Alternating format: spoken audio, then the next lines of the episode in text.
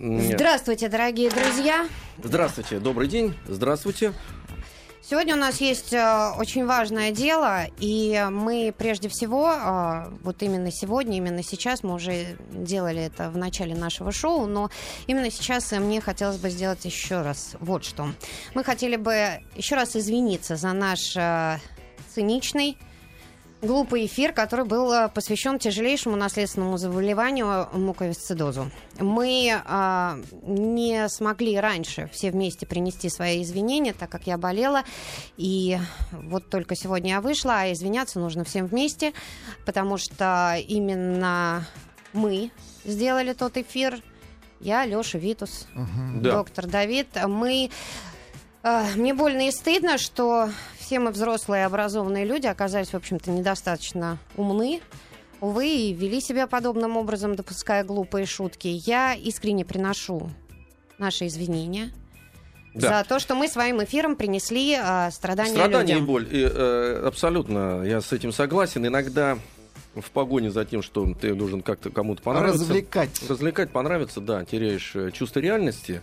А ты вот. становишься циничным человеком. И не всегда то, что смешно тебе, может быть смешно людям, может быть смешно людям, от, от да. От и э, каждый человек э, относится к этому по-разному.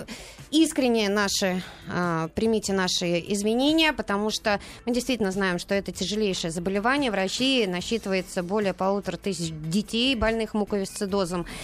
И э, на каждого выявленного пациента приходится 10 невыявленных. Э, и э, мы созвонились с заместителем председателя общественной организации «Помощь больным муковисцидозом» Оксаной Приходько.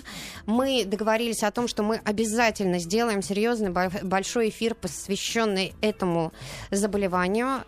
И еще раз а, простить все те, Друзья, кому да. мы принесли страдания. А, а, да, потому что мы вменяемые нормальные люди, поэтому поймите, что а, бывает такое настроение, что действительно за неуместными шутками вдруг ну, тонет занесло, предмет, заносит, предмет, да. предмет разговора. Мы не хотели разговора. никого обидеть, это действительно так. Правда ведь, Витус? Абсолютно согласен. Здравствуйте, дорогие друзья. Как обычно, по понедельникам у нас рубрика «Школа молодых отцов», и мы э, в ней говорим о наших детях. Угу. И сегодня у нас в гостях э, педиатр Российской детской клинической больницы Ольга Дьякнова. Оля, доброе утро. Здравствуйте. Здравствуйте, здравствуйте, да. И сегодня мы решили поговорить о такой важной теме, как иммунитет наших детей. Вот все говорят иммунитет, иммунитет, но это достаточно какая-то загадочная история, а, на мой взгляд. А, с экранов телевизоров нас а, все призывают пить какие-то там, давать детям какие-то таблетки, другие говорят о народных средствах. Давайте сегодня попытаемся разобраться, что же сделать такого, чтобы наши дети не болели. Да, я постараюсь разъяснить как можно понятнее. Ну, нужно начать сначала. Никогда не болеть не удастся ни детям, ни взрослым. Угу. Ну, однако, хотя бы свести к минимуму. Да, однако свести к минимуму мы можем и обязаны. Но начинать нужно с самого начала.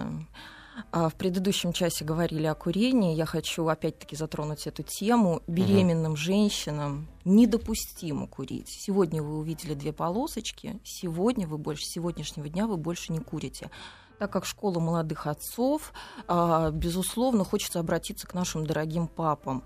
Погладьте свою любимую супругу по ручке.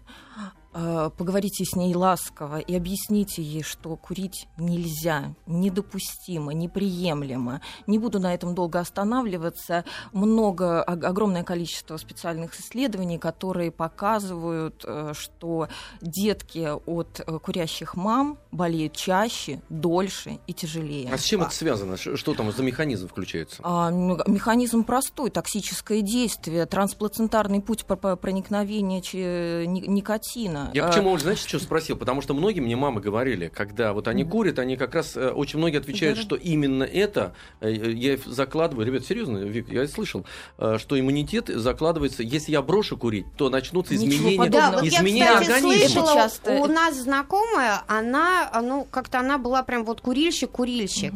Она девушка, ну, в достаточном возрасте, да, и она забеременела, можно сказать, поздняя, поздняя беременность, но а, врачи ей сказали, если ты курила, и если ты вот прям, ну никак, продолжай курить. Нет, Всё. это неправильно. Это неправильно. Безусловно, первое, первое время будет синдром отмены.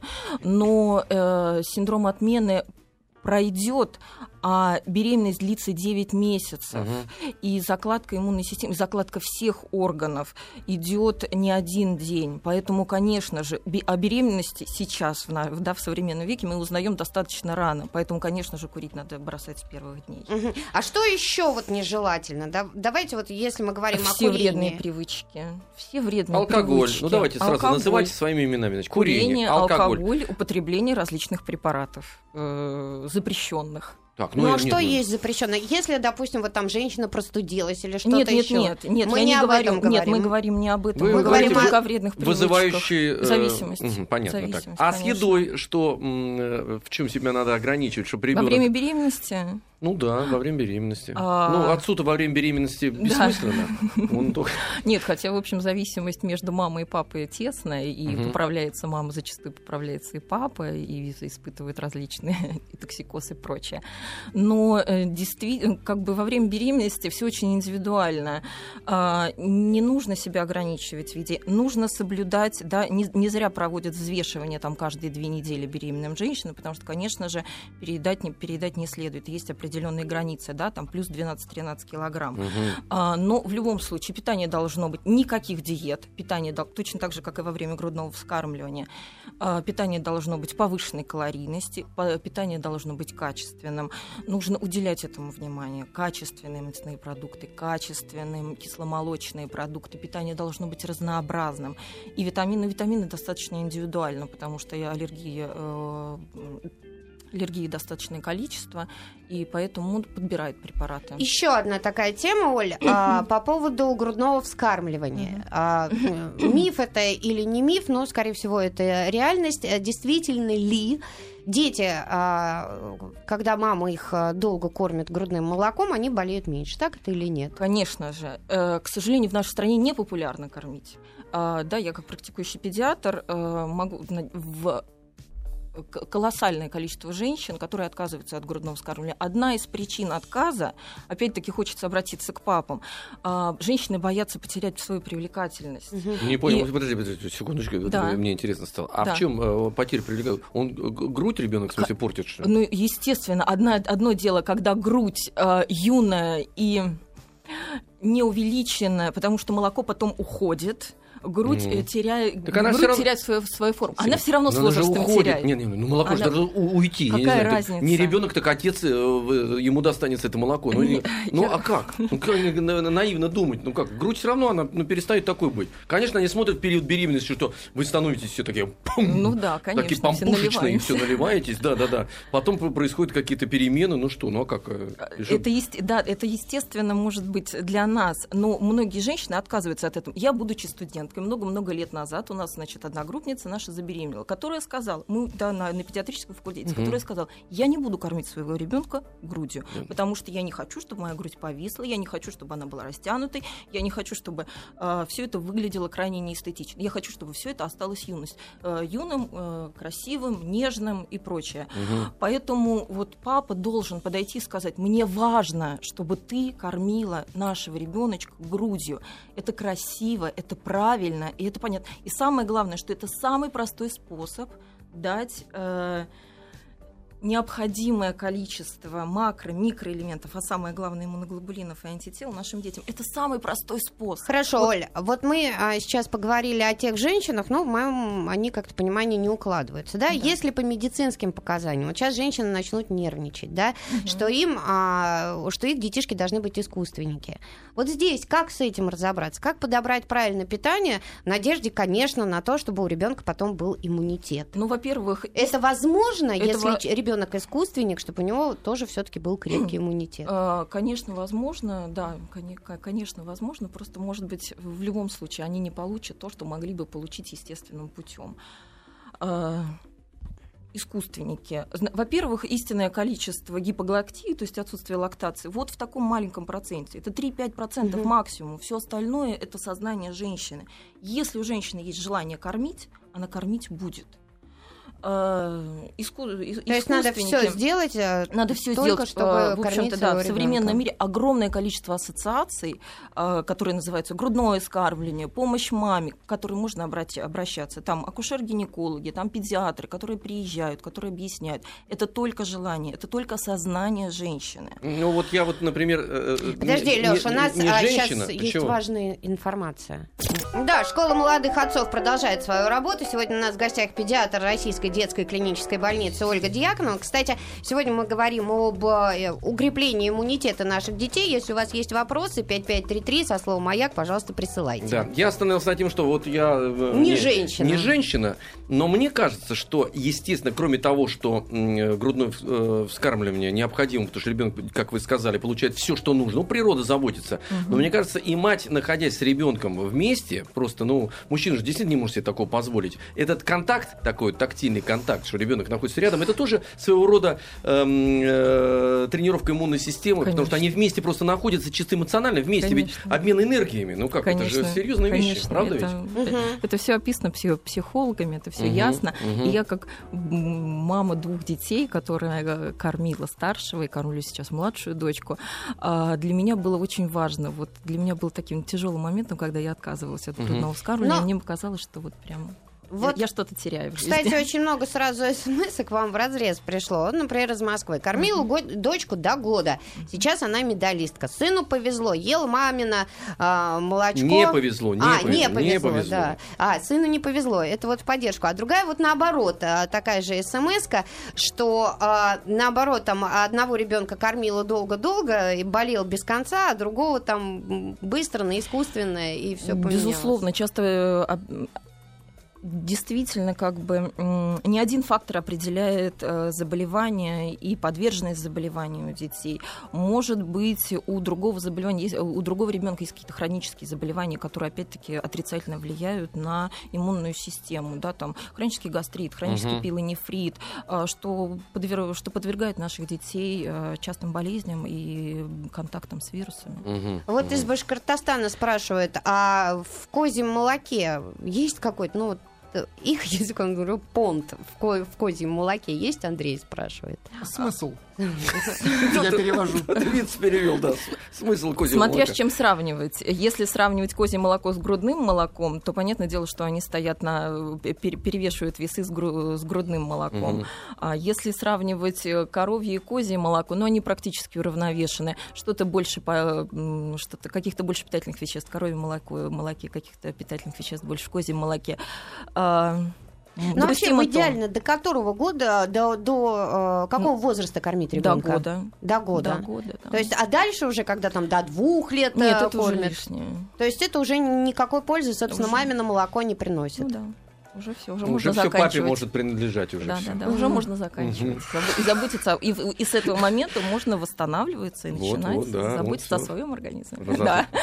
Все, мы перестали. Молчу, вот молчу, э, хорошо. после грудного вскармливания прошло время, ребенок подрос. Дальше, как мы должны следить за его иммунитетом? А, Опять-таки, сюда же относится э, сбалансированное питание. Ну, как то, Качественные- например. Качественные продукты. Мы должны уделять нашим детям а, много времени в приготовлении еды.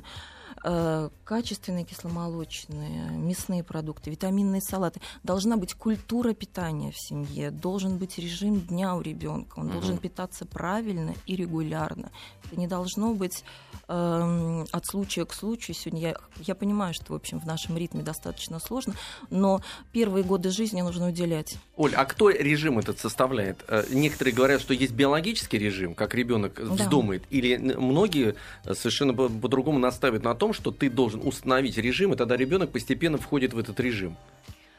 А, Понятное дело, что а, приходится подстраиваться под наших детей.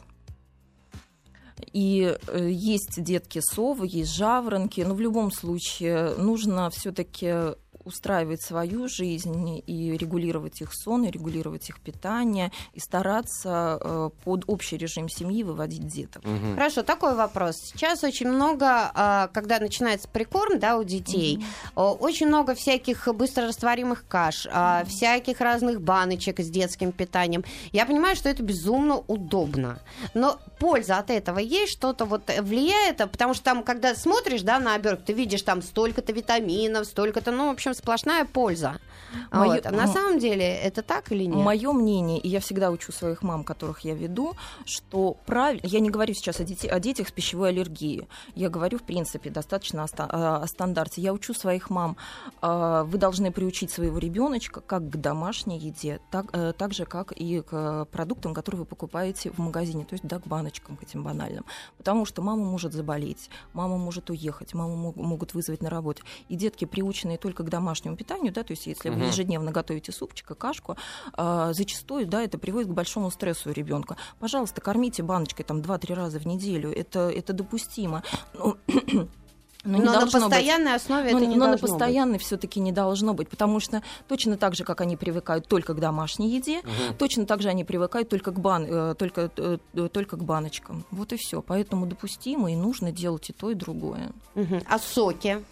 А, соки – это стандартный прикорм, который вводится деткам, а, поэтому, конечно, их нужно давать. Да, нужно а, подходить с умом и, может быть, покупать соки, которые чуть подороже, может быть, готовиться самостоятельно. Ну, конечно же, готовить и, и компоты, и кисели, и соки, все. Хорошо, кормить. вот такой вопрос. Очень много всяких экзотических фруктов, да, на прилавках, фруктов, овощей. Mm-hmm. И я помню, когда я кормила, там начинала прикармливать своего ребенка, мне говорили, что нет, нет, нет, вот ни, никакой, только никакой экзотики. Но, на мой взгляд, сейчас такая жизнь, что уже как бы экзотика стала нормой. Нужно ли это делать? Нужно ли ребенка знакомить, там, я не знаю, с авокадо, манго, да, Ну, даже папайей? банан является для нас экзотическим, да, он же не произрастает, в общем-то, в нашей полосе, да. В нашей полосе ничего не растет, поэтому для нас все экзотика, собственно а, говоря. Детям до года, совсем раннего возраста, конечно, не физиологично, да, как бы нужно. А потом, да, начинаются поездки, начинается начинается э, знакомство с различными фруктами, овощами, питанием и прочим, конечно же, допустимо. Вот, кстати, вы очень интересно затронули тему про поездки, и э, всегда любой, э, любая мама, любой папа, отправляясь mm-hmm. куда-то с ребенком, думаю, боже мой, только бы не заболел. Да, естественно. Как подготовить ребенка, допустим, такого же малыша можно к этой поездке? Подготовить можно. Чтобы он реально не заболел, потому что это всегда случается в самый последний момент. Да, да, да. да. Это уже проверено. Я всегда спрашиваю ну, кстати, своих вот мам. с Лешей об этом говорили. Спрашиваю своих мам, как прошел отдых. Главное, что меня интересует, болели они или нет. Потому что если они не болели, все остальное не важно. Ни номер, ни отель. Если болезнь, значит, все прошло неважно. Если детки не болели, все остальное, как бы, все, все остальное приемлемо.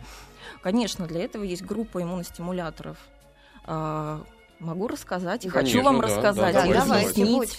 А, значит, э, несколько групп, чтобы было все понятно, потому что заходите в аптеку. Просто как-то страшно становится иммунный стимулятор для такого да, маленького да, ребенка. Да, да, да. страшное слово иммунный стимулятор. А слушайте, а сейчас мы перейдем к этому. Оль, а ведь mm-hmm. раньше их не было, да, иммуностимуляторов, насколько я помню. А это же эти группы появились достаточно Нет, недавно. Я сейчас все расскажу. А как я Значит, выжил, первые были иммуностимуляторы. Вы были, и мама вас поила настоем шиповник, который тоже является просто это адаптоген. Просто это растительный иммуностимулятор. Понятно, вот и понятно. Так. Значит, первая группа, группа интерферонов. Заходите в аптеку и видите грипферон, виферон, интерферон человеческий или кацетарный. Угу. Это, это группа интерферона, которые, в общем-то, непосредственно служат источником интерферона. То есть это биологически активные вещества, которые блокируют инфекцию угу. и не позволяют угу. а, развиваться ей. А, удобны в применении, хорошо переносятся для профилактики. В первые дни заболевания используются. А, стоит недорого, поэтому всегда можно грипферон в холодильничке хранить. Угу. А, следующее... Но это э, нужно перед этим к врачу обратиться, прежде чем вот самому вот этой вот историей заниматься? Вы знаете, вообще хорошо беседовать со своим доктором, с педиатром, начиная от mm-hmm. режима дня, питания и иммуностимуляторов. Все хорошо, что касается маленького ребенка, в, в, в чем вы сомневаетесь, общаться с педиатром. А, Важно доверять доктору, который, который смотрит вашего ребенка. Это, правильно, но дело в том, что счастье, если мы общаемся с таким доктором, как вы, э, все-таки нужно же найти своего врача обязательно. Это тоже, ну, сейчас допустимо. Это тоже ведь какая-то некая работа специальная, чтобы был человек, э, э, когда ты не сомневаешься, правильно он говорит или нет, а просто выполняй все рекомендации. Я напоминаю, что у нас сегодня в гостях Ольга Дьяконова, педиатр Российской детской клинической больницы. Мы сегодня говорим об иммунитете наших детей. После новостей и новостей спорта мы вернемся.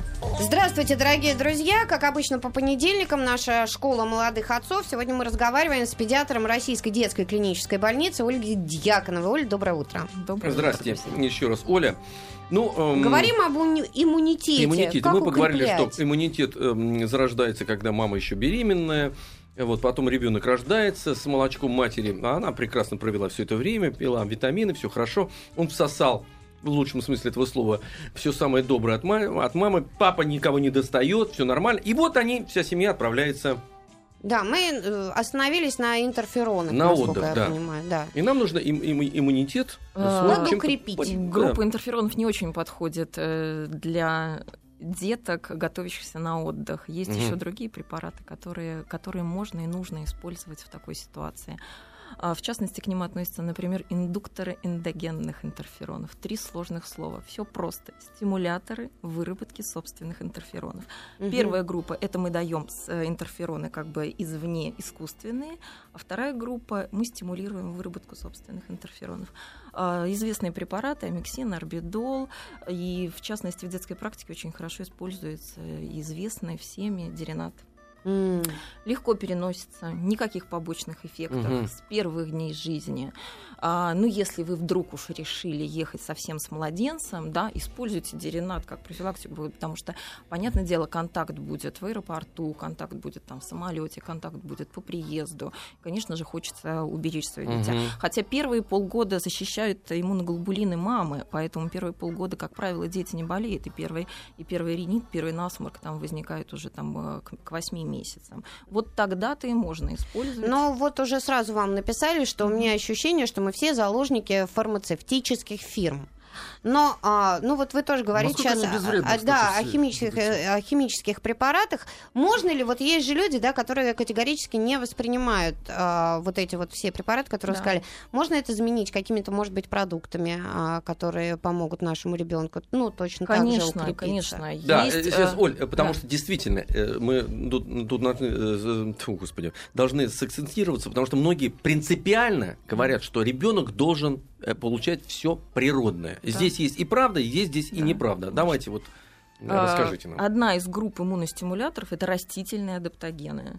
Растительные иммуностимуляторы, всем известны. Эхиноцея, корень солодки, китайский лимонник. И сюда же относятся различные народные и такие средства. баночки маленькие такие. Э, вот они в разных формах. Они же да. очень дешевые. Они, они дешевые, они очень в разных дешевые, формах. Да. Есть настойки, есть капсулы, есть э, э, травка продающаяся, которую можно заваривать, есть угу. хиноцея, растущая на даче, которую вы можете ну, высушить и заваривать. То же самое относится там, к кедровому, кедровому маслу, к пихтовому маслу, которое вы можете использовать. Да? Элементарно, все элементарно. Вы взяли салфеточку, капнули пихтового масла, положили этот носовой платочек в кармашек своему ребеночку, и происходит испарение э, естественного антибактериального препарата, который убирает. Все, все просто. То же самое ребенок, если заболевает, да, первые дни заболевания, или кто-то в семье заболевает, в его кроватку капнули, на, пергамент, ну, на пергамент положили, угу. потому что все это. Пихтовое и, масло. Да, пихтовое масло один из способов. Точно такой же элементарный способ есть а, использование морской воды, которая везде прода- продается, но именно изотонический раствор. Да, это э, в ванной ребеночку вы заходите, мыть угу. ручки, утра промойте носик аквамарисом и аквалором. Вот и все. Основная контаминация вирусной инфекции происходит через носовые пути. Угу. То же самое, когда вы привели ребеночка из детского сада.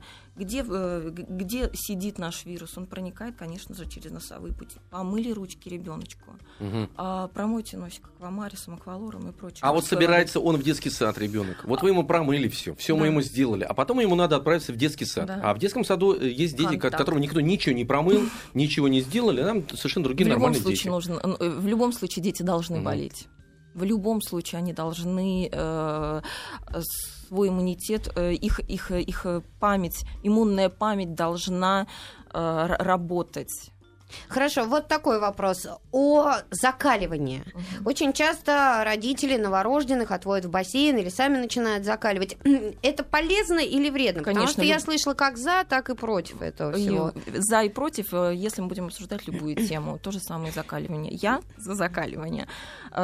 Э, но и... тоже под присмотром а, врача, или это может а, родитель делать по своему На совесть, усмотрению? да. Иногда, иногда можно доверять нашим мамам, иногда, да, конечно, они звонят, советуются, не всегда понятно, стоит ли прерывать, э, что, что делать дальше.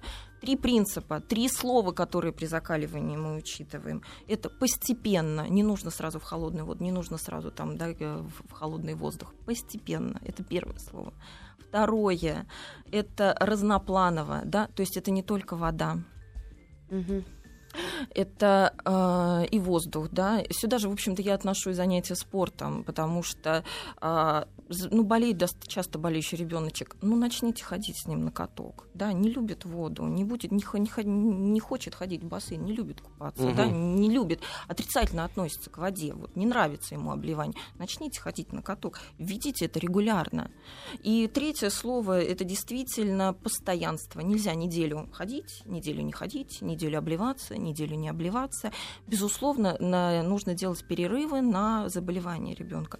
Все остальное постоянства.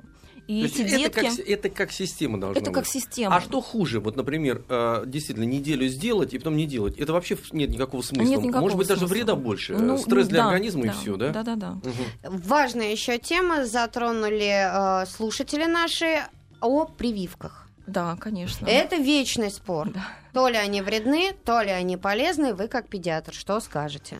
Э, конечно же, я за вакцинацию в любом случае.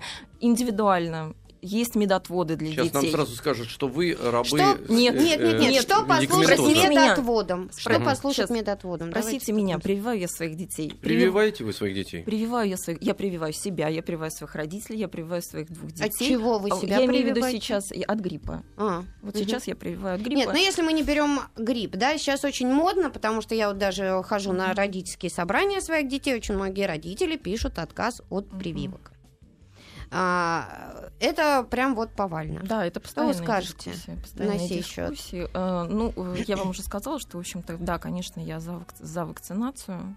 Это нужно делать на мой взгляд. Это облегчает, даже если ребенок заболевает, это облегчает течение заболевания в первую очередь. А грипп серьезнейшая инфекция. Есть еще, да, там другие, там деткам постарше прививают и вакцины там пневмо-23, которые там от 23 штаммов стрептокока пневмонии, да, как бы и, и от ветрянки мы прививаем, от колоссального количества инфекций. А, нужно, нужно, облегчает течение. Ну хорошо, вот такой вопрос. БЦЖ, вот из, из известный спор, mm-hmm. да, сейчас так много этого туберкулеза. Это оказалось вообще прям просто повально. И в Москве тоже. И а, когда ты задаешь вопрос а, из серии того, что а почему это должно грозить нашим детям, если они привиты? И все равно а, люди говорят, что есть риск заражения конечно, туберкулезом. Конечно. Как такое может быть? А зачем тогда эта прививка? А, дело в том, что вакцинация не гарантирует вам отсутствие заболевания. Да, безусловно, проблема с туберкулезом стоит в Москве, в частности, очень актуальна, потому что там еще 20-30 лет назад э, такого количества туберкулеза в Москве не было. И больницы закрывались, стационары, и детского туберкулеза не было и устойчив, и, сейчас бактер... микобактерия э, крайне устойчива к препаратам, э, я имею в виду антибактериальным против туберкулеза. В любом случае это защищает наших детей. Какие дети подвержены заболеванию туберкулеза? Чаще всего, в основной массе, это все-таки ослабленные дети, дети из неблагополучных семей. Хотя, конечно же, встречаются детки и это, мне кажется, в метро Крайне. проехал, да, и вот ты уже, да, пожалуйста, да, да, ты да. в группе риска, По в автобус, троллейбус и все что угодно. По статистике в каждом А вот странный видят. вопрос сейчас задам. Вот те, кто угу. говорят, что не надо прививаться, потому что это ну, лишнее внедрение в организм, и организм сам должен вырабатывать в течение жизни э, значит... Но э, вирус мутирует. Да, да, но людям же не докажешь. Э, вот вот э, что, что можно сказать, э, так, так вот, чем они мотивируют эти люди, что, что действительно не нужно прививаться, что организм, у него есть собственные силы, у него есть, собственно, Страхом. воспитанный иммунитет. Страхом только? Страхом, только, только страхом. А вдруг э, будет реакция А что будет? Как, вот какая реакция? э, э, что инкриминируется? Реакция. э, Реакция на вакцину, высокая температура, местные А реакции. так действительно есть высокая Конечно, температура? Конечно, могут быть, конечно, конечно. И все равно, э, тем не менее, стоит прививаться. И все равно стоит прививаться. Хорошо. Вы понимаете, в чем дело? Если э, на вакцину есть реакция, и ребенок тяжело переносит вакцину, да, Мгм. вы представляете, как он будет переносить заболевание? Если его иммунитет не справляется со, с фрагментом клетки, да, Мгм. с, с- с ослабленной, там, да, с, с убитой, то представляете, когда огромная масса бактерий, там, вирусов и прочее попадает в организм. Это тогда просто катастрофа. В организм Хорошо, вот Понятно, с прививками более-менее понятно. понятно. Теперь очень многие говорят, а, что надо вывозить детей на море, чтобы они зимой не болели, летом нужно вывозить на море. И а, параллельный вопрос, нужно ли это делать зимой, потому что точно так же очень многие говорят, что менять климат зимой, ну, допустим, ребенку из а, живущему в России, это бессмысленно и не нужно. Пожалуйста, вывозите, но по стандартам 21 день. Езжайте, Где на, же езжайте на 21 Бали, день? пожалуйста, в фе- в феврале без проблем. Но должна быть адаптация к тому Обяза- климату. Оля, обязательно должна быть адаптация. Обязательно. Я объясню, А почему если я... две Да, недели? нет, нет гарантии. Нет, пожалуйста. Понятное многие дело. же возвращаются, Конечно. приехали, все нормально, понимаете? Да, и говорят, э, а солнышко для ребенка это очень важно. И морской воздух, кстати, вот эти ингаляции, они сами по себе происходят. Вот он здоровый приехал. Да, ребенок. естественно. Нет, понятное дело, что э, ценность моря, ценность свежего воздуха и ценность отдыха, она, конечно, важна для наших детей. И А- ценность отдыха, вот именно, понимаете, потому что неделю или три это разные вещи. Да. Но тут же все в родителей упирается. Где ты возьмешь 21 21 день? день, два раза в год. Да, Да, да. если 21 дня у тебя нет ни летом, ни зимой, можно это сделать на две недели? И А- нужно ли, скажем, хорошо, нужно ли это Не делать? нужно. Не Не нужно. До какого можно. возраста не нужно? Ну, я думаю, что до, до переходного. То есть в любом случае начальная школа не подходит для этого. Детки чуть постарше. Я вам об- объясню, почему. Э, Дело в том, что все анатомофизиологические организмы наших детей. Вот и все. Мгм. А собственные иммуноглобулины начинают вырабатываться в пубертатном периоде. Все остальное до этого, по- почему детки чаще болеют, чем взрослые, да, и там тяжелее, и почему так мы о них заботимся. Анатом-физиологические особенности. Нет иммуноглобулинов. А если и есть, то мало. А если есть, да, то недостаточно. Поэтому э, в пубертатном возрасте, когда уже иммунная система работает в полную силу, пожалуйста, до этого подвержены. Очень мало времени, у нас буквально минута остается. Оля, скажите, пожалуйста, как вы относитесь к кварцеванию? Вот такой вопрос у нас здесь задают. все в меру. Должна быть чистоплотность. Хотите кварцевать, кварцуйте. А что Но- дает, кстати, кварцевание? ну, Обеззараживает да, воздух? Да, да, да. Но в любом случае. Это синий свет. Да, да, да. Есть специальные домашние переносные установочки и прочее. А, Но в любом случае, если у вас клубы пыли в доме и кварцевание, нет никакого смысла. Просто пыль кв- кварцеваться только будет. Ну да, должна быть чистоплотность во всем. Понятно. Понятно. Слушайте, товарищи, значит, э, ну, разговор этот долгий и длинный, и очень полезный, собственно говоря. Мы обязательно к нему вернемся. Естественно, у нас времени не хватило, потому что мы охватили только-только вот когда ребенок начал шевелиться, понял, что да, нужно что делать. делать Даже- в подростковом Да, даже- возрасте? даже вот вы- здесь мы не поговорили. Да, да, да. Мы вернемся к этому, поймем, что люди-то тоже растут, дети растут. Э, У нас в гостях была Ольга Дьяконова, педиатр э, Российской детской клинической больницы. Спасибо большое и до огромное, встречи. Оля. До Спасибо вам. встречи. Спасибо вам, до встречи.